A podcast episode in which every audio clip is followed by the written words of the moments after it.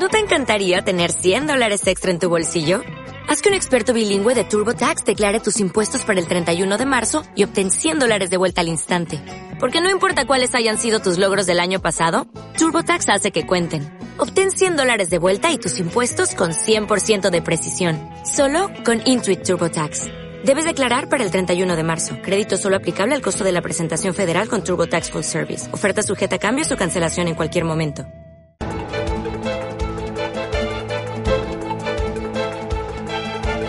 En Radio Intereconomía, la entrevista capital con Susana Criado.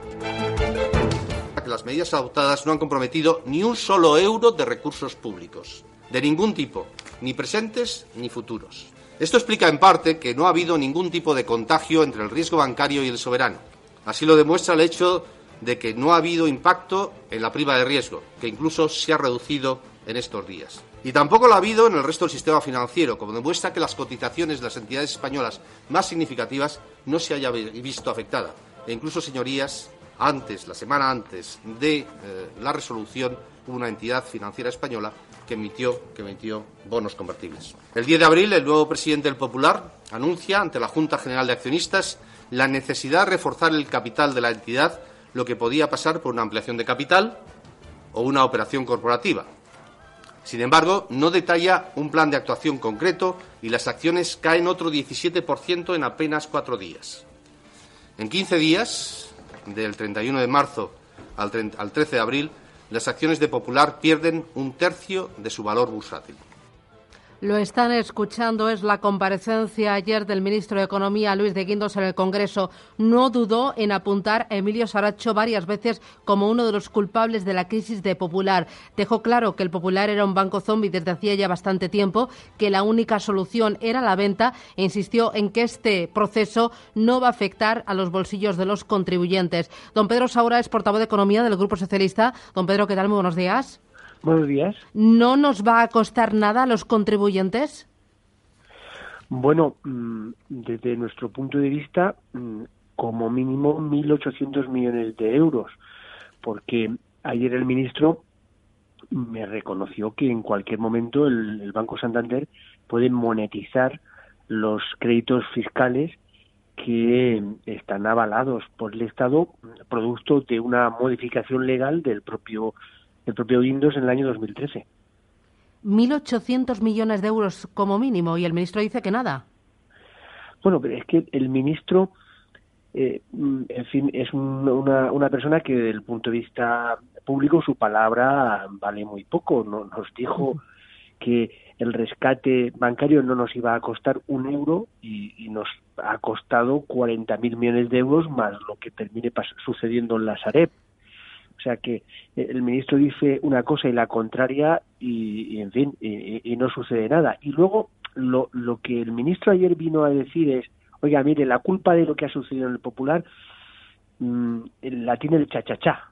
Es decir, a, mí que me registren. Porque vamos a ver, una entidad una entidad que ha tenido, habría tenido pérdidas no contabilizadas de casi 20.000 millones de euros, eh, bueno, que aquí qué ha sucedido y es lo que se preguntan los españoles. Claro, y eh, lo que ¿Qué, nos... ¿Qué ha sucedido? Y los que nos preguntamos muchos es que eh, ayer de Guindos decía que el Popular era un banco zombie. ¿Cómo se mantiene durante cinco años un banco zombie? Sí, e, efectivamente. O sea, que ayer yo le dije a él precisamente que mm, el Banco Popular era un banco zombie. Entonces, él me lo reconoció cuando, cuando, cuando me contestó. Claro, vamos a ver, la, alternativa mm, óptima en este caso eh, es una intervención o actuaciones tempranas, desde hace cinco años, si el banco era un banco zombie, el, el, gobierno de España y el ministro tendría que haber impulsado medidas para haber evitado este problema que va a afectar al erario público, pero afectar también a, a, no menos de 400.000 familias. Es decir, este, este, es el, es decir, vamos a ver, el problema del sexto banco del país también es un problema del gobierno, no es un problema mm, de, de los españoles, es no, no, también del gobierno, por supuesto de los reguladores, por supuesto de los gestores, por supuesto de los supervisores, por supuesto de la de la de la de la Unión Europea y de las instituciones europeas, por supuesto. Pero ayer el ministro vino al Congreso y él, como digo, le dijo, nos dijo, oiga, a mí que me registren que yo en esto no tengo nada que ver. Oiga, usted es el ministro de Economía y ha sido intervenido el sexto banco del país. Bueno, en las críticas al ministro y al gobierno en este proceso, yo leí ayer que eh, se le acusaba al ministro de haber facilitado un pelotazo a Santander. ¿Usted lo cree así? Bueno, vamos a ver, mire, desde mi punto de vista, en, el año 12, eh, muy probablemente parte de los activos del, del Popular deberían haber pasado a la Sareb. Pero en aquel momento, desde nuestro punto de vista, ni el ministro eh, quiso mm, hacerlo, ni muchas entidades eh, eh, privadas querían hacerlo. ¿Por qué? En el caso del ministro, porque quería concentrar todo el problema en, las, en el modelo de cajas de ahorro, se ha puesto de manifiesto que, que ese modelo, por supuesto que, que, tiene fallos, pero no es el único problema del sistema financiero. Y en segundo lugar, es verdad que yo creo que había entidades financieras que querían comprar el Banco Popular. Y es verdad que el Banco Popular ha terminado siendo adquirido, comprado por una entidad y es una buena operación para esa entidad. Eh, ¿Usted cree que eh, el ministro de Economía ha hecho bien en ponerse el traje del gobernador del Banco de España en esta operación? Porque el Banco de España está totalmente desaparecido, ¿no? Claro, por eso le decía hace unos segundos que la culpa de lo que ha sucedido, insisto, un, un 20.000 millones de euros no contabilizados, porque porque claro, eh, de, una parte, de una parte el, el, el, el, el beneficio eh, el beneficio de la entidad, o, es decir, el patrimonio neto, quiero decir, de la entidad, está en torno a 10.000 millones de euros. Y hay un informe mm, no conocido que viene a decir que podría eh, ese patrimonio ser negativo en 8.000 millones de euros, luego, vamos, estamos cerca de 20.000 millones de euros de, de pérdidas no contabilizadas. Entonces, aquí, ¿quién, quién, ha hecho su trabajo bien? Ya, nadie, nadie. Los gestores dicen que los supervisores, los supervisores que los gestores, el, el, el gobierno que no quiere saber nada. Eh, en fin, bueno, ahora que esto además, esto va, esto, esto como mínimo, y, perdone, y ya termino, esto como mínimo, como saben, hay una comisión de investigación eh, del sistema financiero en el Congreso de los Diputados y este asunto también va a formar parte de esa comisión de investigación, evidentemente. Eh, el gobierno señala a Saracho como culpable y también ahora le va a exigir explicaciones a PricewaterhouseCoopers por la auditoría de Popular.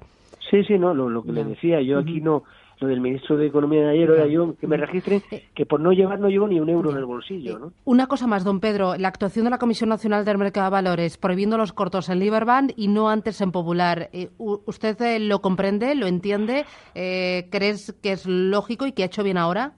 Claro, claro. Yo, yo creo que la Comisión Nacional de los Mercados de Valores también tiene mm, que mm, ser examinado e investigado su comportamiento.